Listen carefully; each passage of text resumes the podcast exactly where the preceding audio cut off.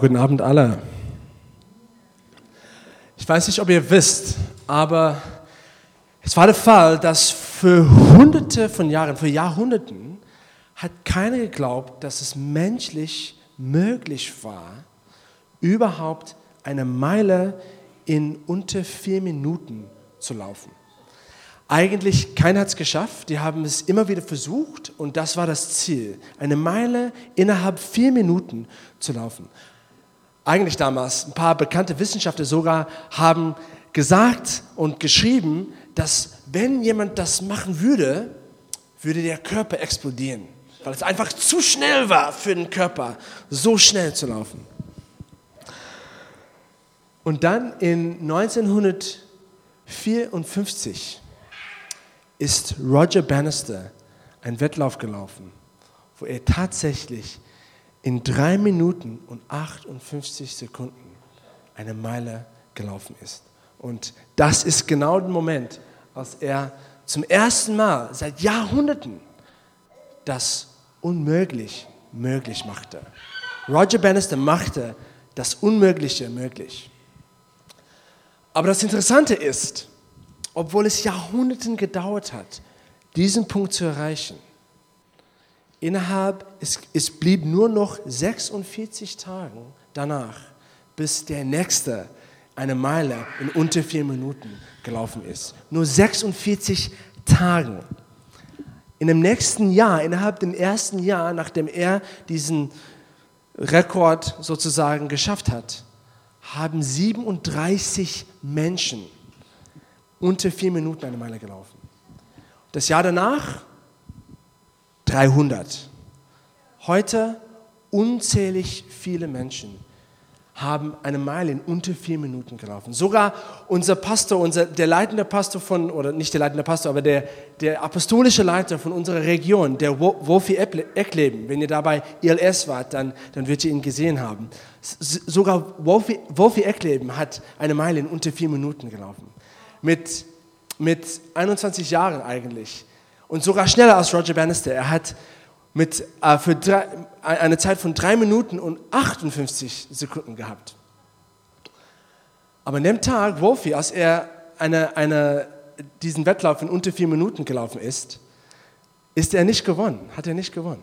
Er ist sogar nicht zweites gekommen, nicht drittes gekommen. Er kam im neunten Platz, im neunten Platz, obwohl er schneller als Roger Bannister gelaufen ist. Leute, das ist die Kraft von dem Präzedenzfall. Wenn jemand etwas unmöglich möglich macht, es setzt sozusagen ein Präzedenzfall. Und jeder, der danach kommt, kann das Gleiche machen und sogar viel leichter. Es ist ein kräftiges Gesetz. Und das zählt nicht nur für Athletik, Leichtathletik, sondern auch für die geistliche Welt. Wusstet ihr, wusstet ihr, dass in Korea, Korea war für Jahrhunderte wieder auch ein sehr, sehr geschlossenes Land, Christentum gegenüber und das Evangelium gegenüber. Eigentlich in Korea, es war super schwierig zu missionieren und Gemeinden zu gründen. Im 19. Jahrhundert wurde 8000 koreanische, äh, koreanische Katholiken ermordet. 8000 ermordet von der Regierung. Die, die ähm, Monarchie, der Shozun Monarchie waren sehr feindlich Christentum gegenüber. Und auch mehrere ausländische Missionaren wurden geschlachtet in diesem Land. Und Leute dachten, es wäre unmöglich, eine Gemeinde in Korea zu gründen, geschweige denn eine große Gemeinde.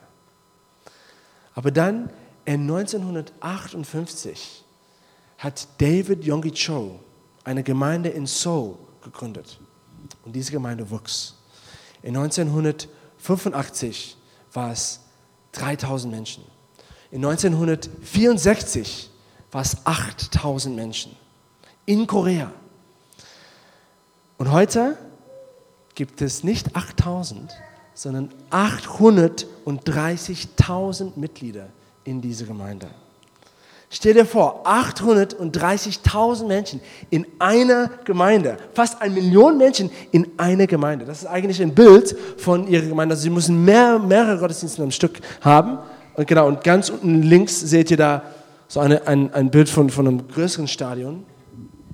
Ihr Geheimnis, Gebet und Kleingruppen. Die eigentlich, die moderne Kleingruppen, die wir alle, unsere Treffpunkte, die sind erstmal in diese Gemeinde entstanden.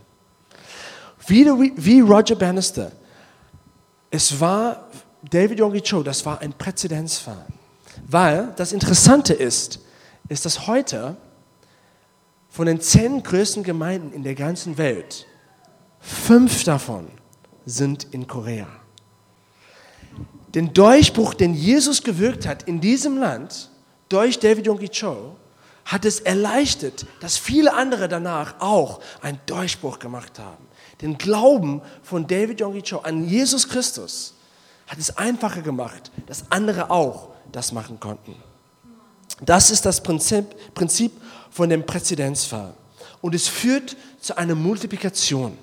Jetzt ist das Werk Gottes, das Werk Jesu in diesem Land, hat sich multipliziert. Viel mehr Menschen kommen zum Glauben, weil es sich multipliziert hat, weil es erstmal diesen Durchbruch gab.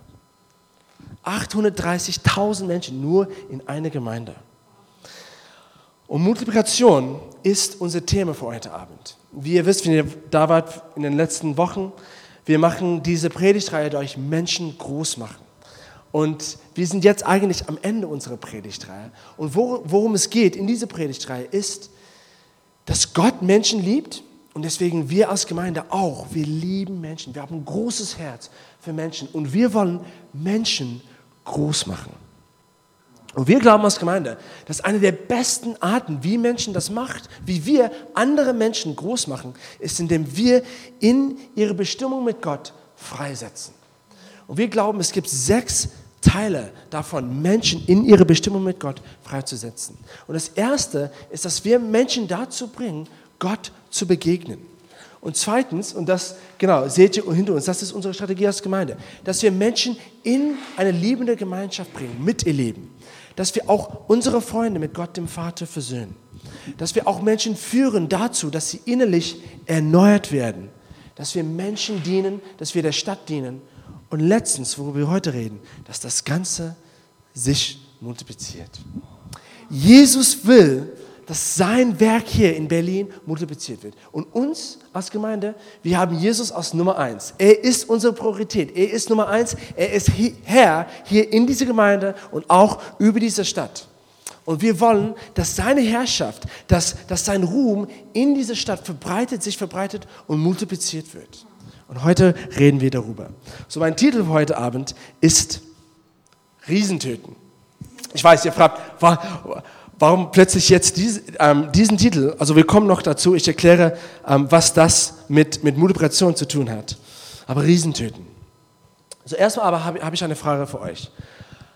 Was wollte Jesus, dass wir als Menschen auf Erde machen oder dass wir als Menschen hauptsächlich machen? Was ist die wichtigste Sache, dass wir als Menschen machen? Okay, ja, stimmt, auch gut. Ja, auf jeden Fall, gut, Jan. Jesus eigentlich hat uns zwei Gebote gegeben. Und das erste Gebot, das Allerwichtigste, was wir als Menschen machen, ist, unseren Herrn Gott mit unserem ganzen Herzen, unserer ganzen Seele, unserem ganzen Verstand zu lieben. Dass wir Gott als Nummer eins setzen. Und das zweite Gebot ist, dass wir unseren Nächsten lieben wie uns selbst. Und ich will erstmal diese zwei Gebote betrachten. Gott lieben und Menschen lieben. Also erstmal Gott lieben. Gott ist das Zentrum des Universums. Gott ist die Quelle des Lebens. Und jeder Mensch, der ohne diese Liebe von Gott oder diese Beziehung zu Gott lebt, lebt mit einer Leere in ihrem Herzen. Eine Leere, die nur durch Gott geführt werden kann. Und viele von uns, wir versuchen diese Lehre irgendwie vorzustopfen. Mit viel Arbeiten, Party machen, viele Freunde zu haben, viel zu reisen oder ähm, das neueste Handy zu bekommen. Wir versuchen durch viele Sachen diese Lehre zu, zu, zu finden. Aber wisst ihr Leute, das kann nur durch Gott geführt werden. Keine dieser Sachen bringen uns das Gefühl von Erfüllung und von Frieden.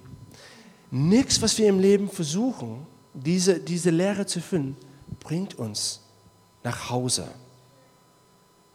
Nur Gott bringt uns nach Hause. Wir finden unser Zuhause nur bei Gott. Und letztendlich ein Gefühl von Erfüllung und Frieden nur bei Gott. Gott ist die Quelle des Lebens. Gott ist der Ursprung des Lebens. Und das Leben macht keinen Sinn ohne Gott. Deswegen sagt Jesus, unser erstes Angebot, unsere erste Verpflichtung als Menschen ist Gott zu lieben, Nummer eins zu setzen als Priorität. In Johannes 14 finden wir eine andere Art, wie Jesus diese zwei Gebote zum Ausdruck bringt. Johannes 14, eigentlich 14, Vers 17. Ich ermutige euch, die zu lesen. Diese äh, vier Kapitel sind echt krass. Die sind die letzten Worte von Jesus zu seinen Jüngern bevor seiner Kreuzigung, die Johannes aufgeschrieben hat. Johannes 14 bis 17. Und man weiß, wenn jemand seine letzten Worte gibt, die sind immer wichtig. Ne? Man soll darauf aufpassen. Man soll die nie vergessen. So lasst uns die betrachten. Johannes 14, Vers 1. Hier formuliert Jesus das erste Gebot in anderen Worten. Er sagt, lasst euch durch nichts in eurem Glauben erschüttern, sagte Jesus zu seinen Jungen. Vertraut auf Gott und vertraut auf mich. Das ist das erste Gebot. Vertraut auf Gott heißt, an Gott zu glauben. Weil Vertrauen und Glauben sind das Gleiche. Eigentlich Gottes Vertrauen ist Gott zu glauben. So quasi, was Jesus hier sicher geht, als erstes, er will sicher gehen, dass seine Jünger stark in ihrem Glauben bleiben, dass sie durch nichts erschüttert sind in ihrem Glauben an Jesus, an, an, an Jesus und an Gott. Wie gesagt, vertraut auf Gott und vertraut auf mich.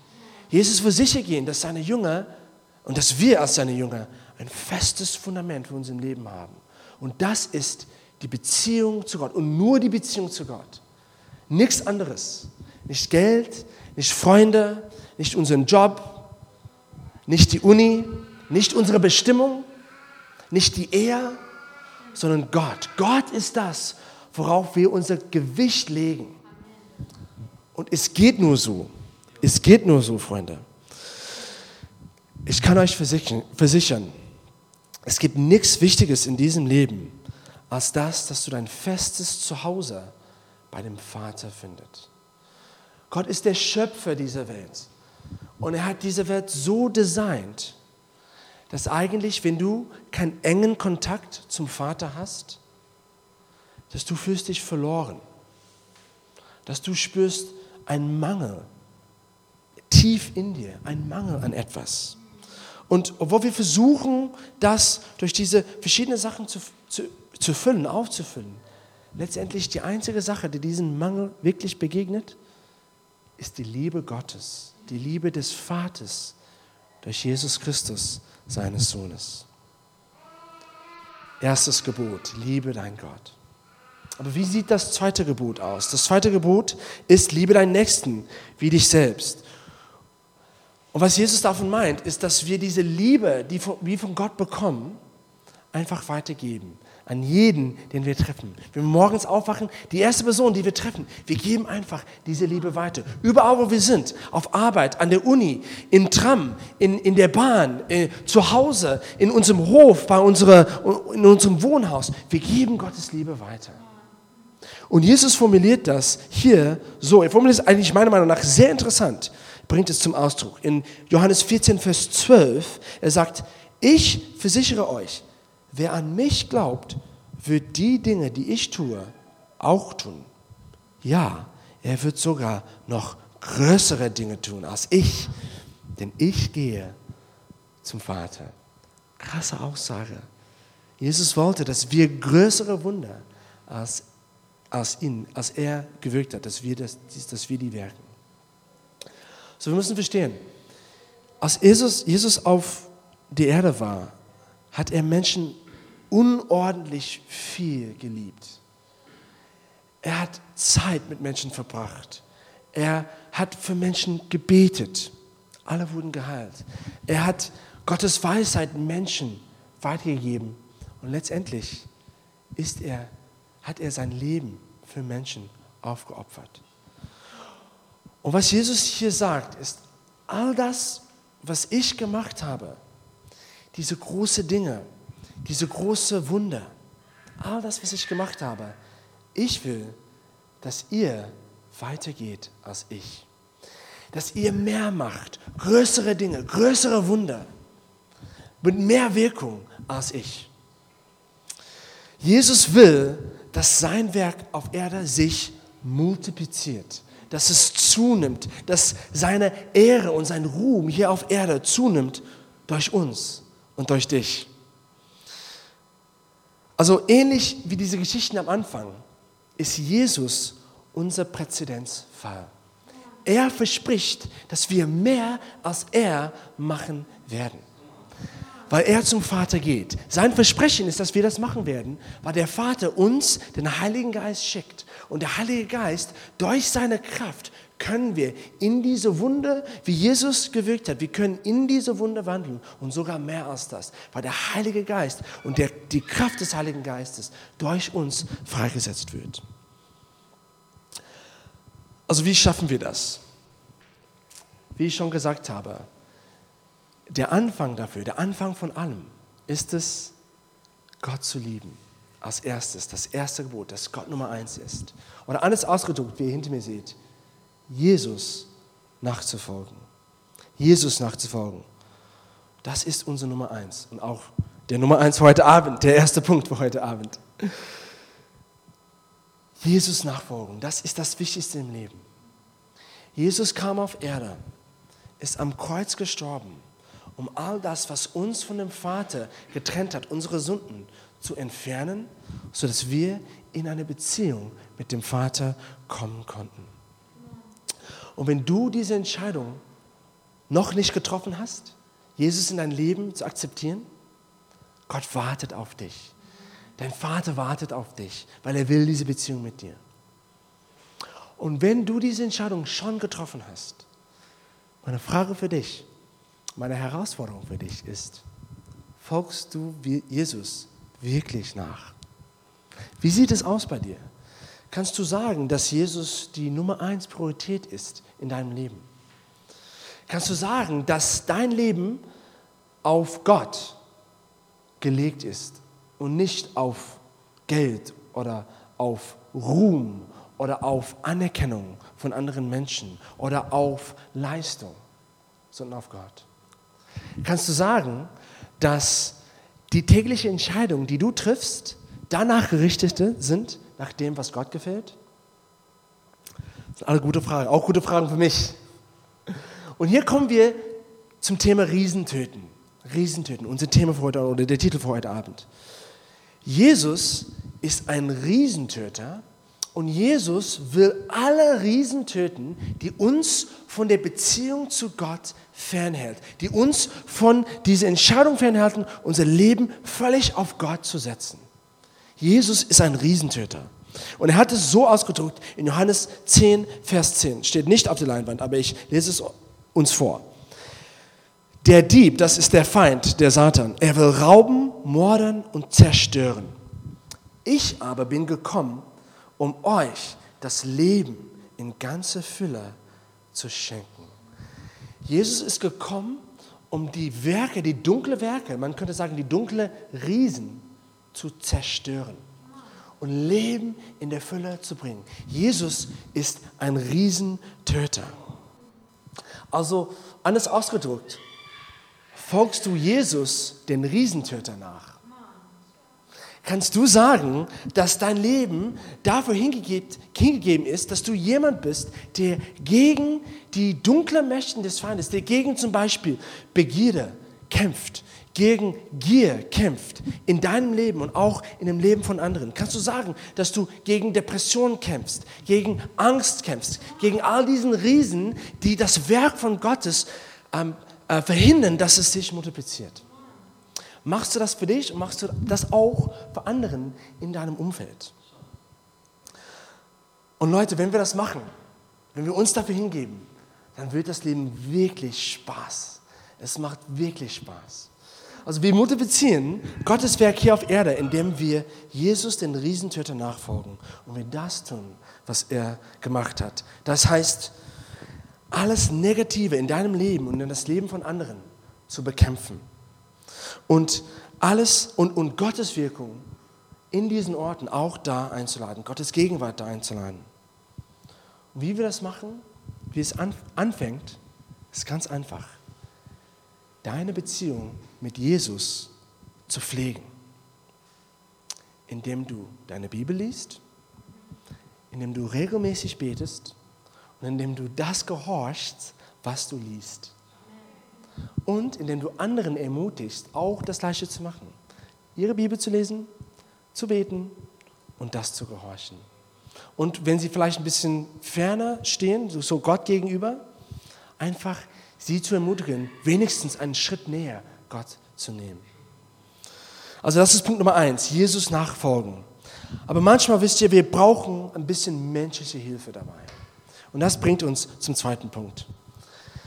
Und das ist, den Glauben von anderen nachzuahmen. Genau wie Roger Bannister bei der Vier-Minuten-Meile und äh, David Yogi Cho bei, bei, bei seiner Gemeinde. Äh, es heißt eigentlich Yoido, Full Gospel Gemeinde in Südkorea. Genauso wie die beiden Präzedenzfälle gesetzt haben, sodass die Menschen, die danach kamen, das machen konnten und sogar viel mehr und viel leichter, ist es auch hilfreich für uns, dass wir Menschen in unserem Leben haben, wessen denn schon den Weg, den wir gehen, schon vor uns gegangen sind. Wessen Glauben und wessen Leben wir nachahmen können. Das ist schon sehr hilfreich, wessen Glauben wir nachahmen können. Und wir müssen also, um Riesentöter zu werden, zu Riesentöter zu werden, müssen wir den Glauben von anderen Riesentötern nachahmen. Und hierzu gibt es einen sehr interessanten Abschnitt aus der Bibel, was ich heute Abend für uns vorlesen möchte. Und das kommt aus 2 Samuel 21, Vers 15 bis 22. Ich lese mal vor. Wieder einmal kam es zum Krieg zwischen den Philistern und Israel. David und seine Männer zogen den Philistern entgegen. Nun, für die, die nicht wissen, David war tatsächlich ein Riesentöter. Jahre davor, jetzt befinden die Israeliten sich im Krieg gegen die Philistern. Jahre davor war David auch im Krieg gegen die Philistern. Und er hat ihren größten Krieger, sogar einen Riesen, Goliath, geschlachtet, getötet. Also David war ein Riesentöter.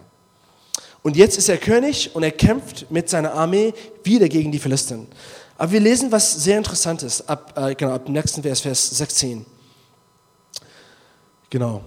David war vom Kampf erschöpft.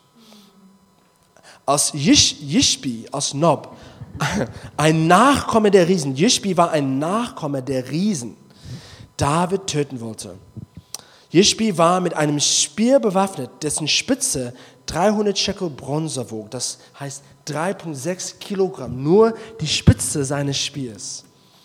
Und mit einem neuen Schwert ausgerüstet. Also hier kommt ein Riesen auf David zu und will ihn töten.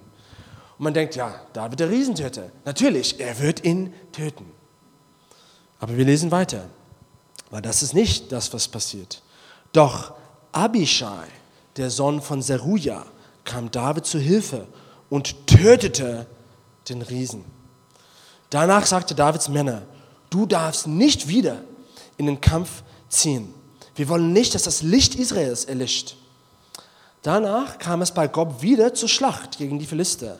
Im Kampf tötete Sibeschai aus Husha. Er tötete Saf, der ebenfalls ein Nachkomme der Riesen war. Wieder jemand, der einen Riesen tötet. In einer weiteren Schlacht gegen die Philister bei Gob tötete jetzt Elhanan, der Sohn Jes aus Bethlehem, Goliaths Bruder aus Gad. Schon jetzt wieder jemand, der einen Riesen tötet. Der Schaft seines Speers war so dick wie ein Webebaum. In einer weiteren Schlacht, dann geht es noch weiter, in einer weiteren Schlacht bei Gad trat ein sehr großer Mann mit sechs Fingern an jeder Hand und 16 an jedem Fuß auf. Also ein, ein sehr gut aussehender Jünger hier. Ebenfalls auch ein Nachkomme der Riesen. Und er verhöhnte Israel. Doch er wurde von Jonathan, dem Sohn von Davids Bruder Shammah, getötet. Alle vier Philister waren Nachkommen der Riesen von Gad, das heißt, die waren Riesen, aber sie wurden von David und seinen Kriegern getötet. Hier lesen wir vier Riesen getötet, allerdings nicht von David. Also hier steht es nach David und seinen Kriegen getötet, aber eigentlich ist das seine Redewendung. Die mussten David erwähnen, weil er der König der Armee war. Aber eigentlich, weil wir das gerade gelesen haben, wir sehen, dass David tatsächlich die nicht getötet hat, sondern seinen Mitkämpfern. Wie kam es dazu? Wie kam es dazu? Wir müssen verstehen, dass erstmal Menschen es für unmöglich hielt, dass jemand überhaupt einen Riesen töten konnte, könnte. Zum Beispiel in Israel, die dachten, dass es unmöglich war, einen Riesen zu töten. In der Originalgeschichte von Goliath, wir sehen, dass Goliath, der, der, der originale Riese, der, der David geschachtet hat, Goliath hat für 40 Tage Israel verhöhnt. Er kam, er kam und er stand da und er hat so Israel verhöhnt und gesagt, wer will gegen mich kämpfen? Und keiner ist auf ihn zugegangen, weil keiner glaubte, dass es möglich war, einen Riesen zu töten. Die dachten, alles war unmöglich. Und jeden Tag, für 40 Tage, blieben sie einfach, wo sie waren. Und Goliath, in, in, in, in 40 Tagen eigentlich in der Bibel, das, das, das muss nicht 40 Tage sein, das, das steht für eine lange Zeit. Für eine lange Zeit waren sie stecken geblieben, die Israeliten. Bis David das Unmögliche möglich machte. Durch sein Glauben an Gott. Und danach war alles anders für die Israeliten. Davids Glauben, den Durchbruch von Gott durch den Leben von Glauben, hat Israel auf einen neuen Stand gebracht. Und hier lesen wir danach, dass es einfach normal war für Israeliten, Riesen zu töten. Hier in einem Absatz vier Riesen von normalen Israeliten getötet. Also schau mal, wir müssen verstehen, David war, ich glaube, und, es steht eigentlich fest, wenn man, wenn man liest, wenn man die Bibel liest, David war nicht der beste Krieger in Israel. Es gab andere Krieger, die viel krasser Heldentaten gemacht haben als David. Er war nicht der beste Krieger, aber er hat großen Glauben an Gott gehabt. Und ich glaube, seine Mitkämpfer haben etwas realisiert. Die haben realisiert, Mensch, wisst ihr was? Wir dienen demselben Gott als David. Wenn David an diesen Gott glaubt und diesen Sachen tut, ist derselbe Gott, dem, dem wir glauben. Deswegen, wenn David das machen kann, können wir auch. Und das haben sie gemacht. Und die haben Riesen getötet. So für dich in deinem Leben. Wer hat großen Glauben um dich herum, den du nachahmen kannst? Denk an die Leute in dieser Gemeinde. Jemand wie Ruth, die große Leidenschaft für Gott hat. Also, wenn, wenn diese Leute das machen können, wir dienen demselben Gott. Deswegen kannst du auch genau das Gleiche machen, weil du demselben Gott dienst. Ist nicht anders. So, um zu Riesentötern zu werden, der zweite Punkt, der erste Punkt ist, dass wir Jesus nachfolgen. Der zweite Punkt ist, dass wir den Glauben von anderen Riesentötern nachahmen. Aber eigentlich, wir können diesen zweiten Punkt umwenden und sagen, genauso wie es wichtig ist, dass wir den Glauben von anderen nachahmen, ist es auch wichtig, dass anderen das in Bezug auf uns auch machen können.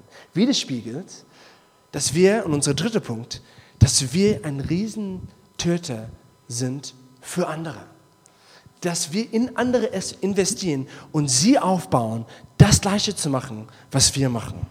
Und das ist unser, unser dritter und unser letzter Punkt für heute, für heute Abend ein Vorbild für andere zu sein. Weißt du was? Du kannst ein Vorbild für andere sein. Du kannst es und du kannst es auch.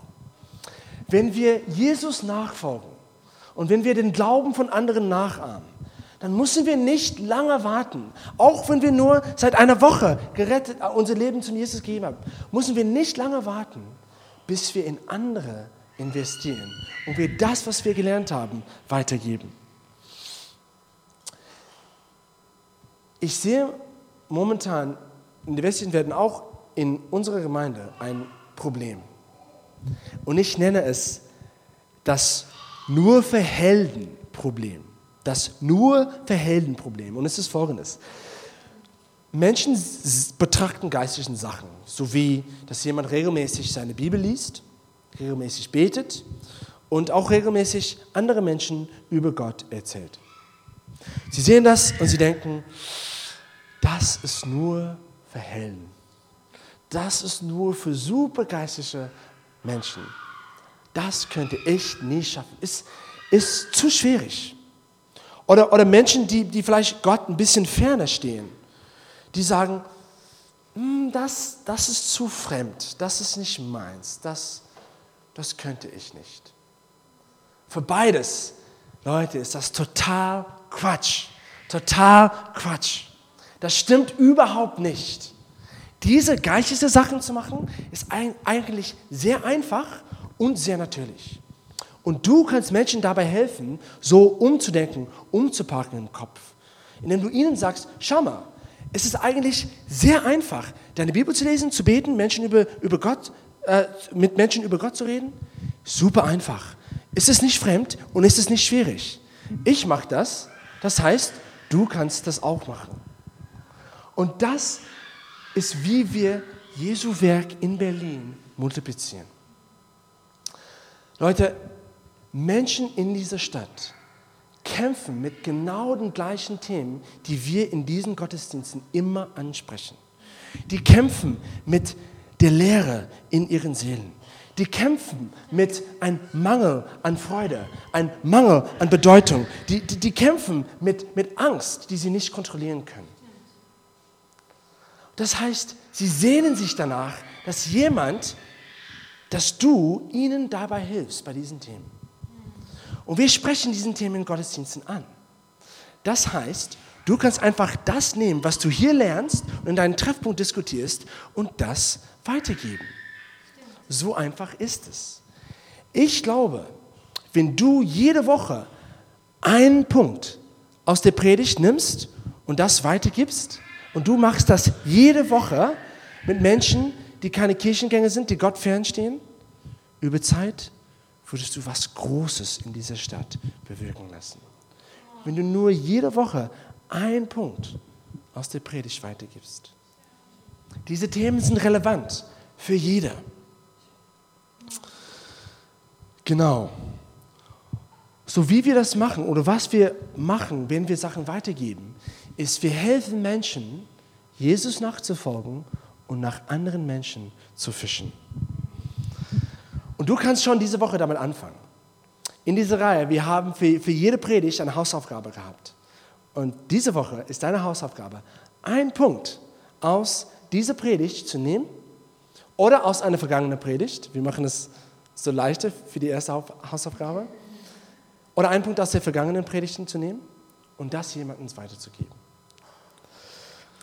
So, als wir schließen, denk daran,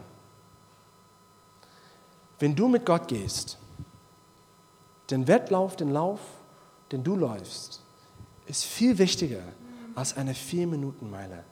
So viel wichtiger, weil du Gottes Weg gehst, weil du deinen Lauf mit Gott läufst. Und wenn du diesen Lauf noch nicht machst, das heißt, wenn du in diese Beziehung mit Gott noch nicht lebst, kannst du heute dich dafür entscheiden. Du kannst heute entscheiden, Jesus nachzufolgen. Du kannst es sogar jetzt, gerade jetzt, während ich predige, gerade jetzt kannst du in deinem Herzen entscheiden. Du kannst dein Herz für Jesus aufmachen und sagen, Jesus, ich entscheide mich, dir nachzufolgen. Und wenn du das machst, kannst du auf mich oder auf jemanden nach dem Gottesdienst gehen und das uns erzählen und würden gerne mit dir beten. Und wenn du diesen Lauf schon gehst, dann meine Ermutigung für dich, wenn du diese Beziehung mit Gott schon, in diese Beziehung mit Gott schon wandelst, meine, Beziehung, meine Ermutigung für dich ist, mach es wirklich. Mach es wirklich. Gehe sicher, dass du Jesus wirklich nachfolgst, dass, dass er das Fundament für dein Leben ist und nichts anderes. Dass er die Nummer eins Priorität ist in deinem Leben. Dass du wirklich sagen kannst, dass du für Jesus und Jesus alleine lebst. Und dass du dafür lebst, dass Menschen auch Jesus anbeten, dass sein Ruhm in dieser Stadt sich multipliziert. Und ich möchte, wenn du dazu Ja sagen willst, dann möchte ich für dich beten. Und wir können heute Abend schließen, indem wir zusammen beten. So lass uns beten. Jesus, ich danke dir, dass du der König des Universums bist, dass du die Nummer eins bist, im Himmel und auch auf Erden. Jesus, du bist derjenige, der regiert. Alle Macht, alle Autorität wurden dir gegeben. Und Jesus, ich bete für die, die dir schon nachfolgen, die diese Beziehung schon ausleben, dass du uns hilfst, das wirklich zu machen. Unser Leben auf dich zu bauen, regelmäßig zu dir zu kommen, durch das Wort, durch Gebet, durch Gehorsam und diesen Lauf mit dir zu gehen.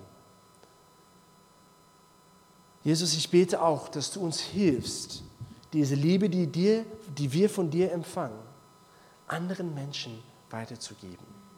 Die Themen, die wir in den Gottesdiensten ähm, besprechen, auch anderen Menschen weiterzugeben. Jesus, ich bete, dass du uns hilfst, dieses Leben in der Fülle nicht für uns zu behalten, sondern auch an anderen weiterzugeben. Hilf uns, auf dich, unser Fundament zu bauen und dann auch andere dazu einzuladen. Hilfe uns letztendlich, dich aus Nummer eins in Berlin zu machen und dein Werk zu multiplizieren. In deinen Namen beten wir. Amen.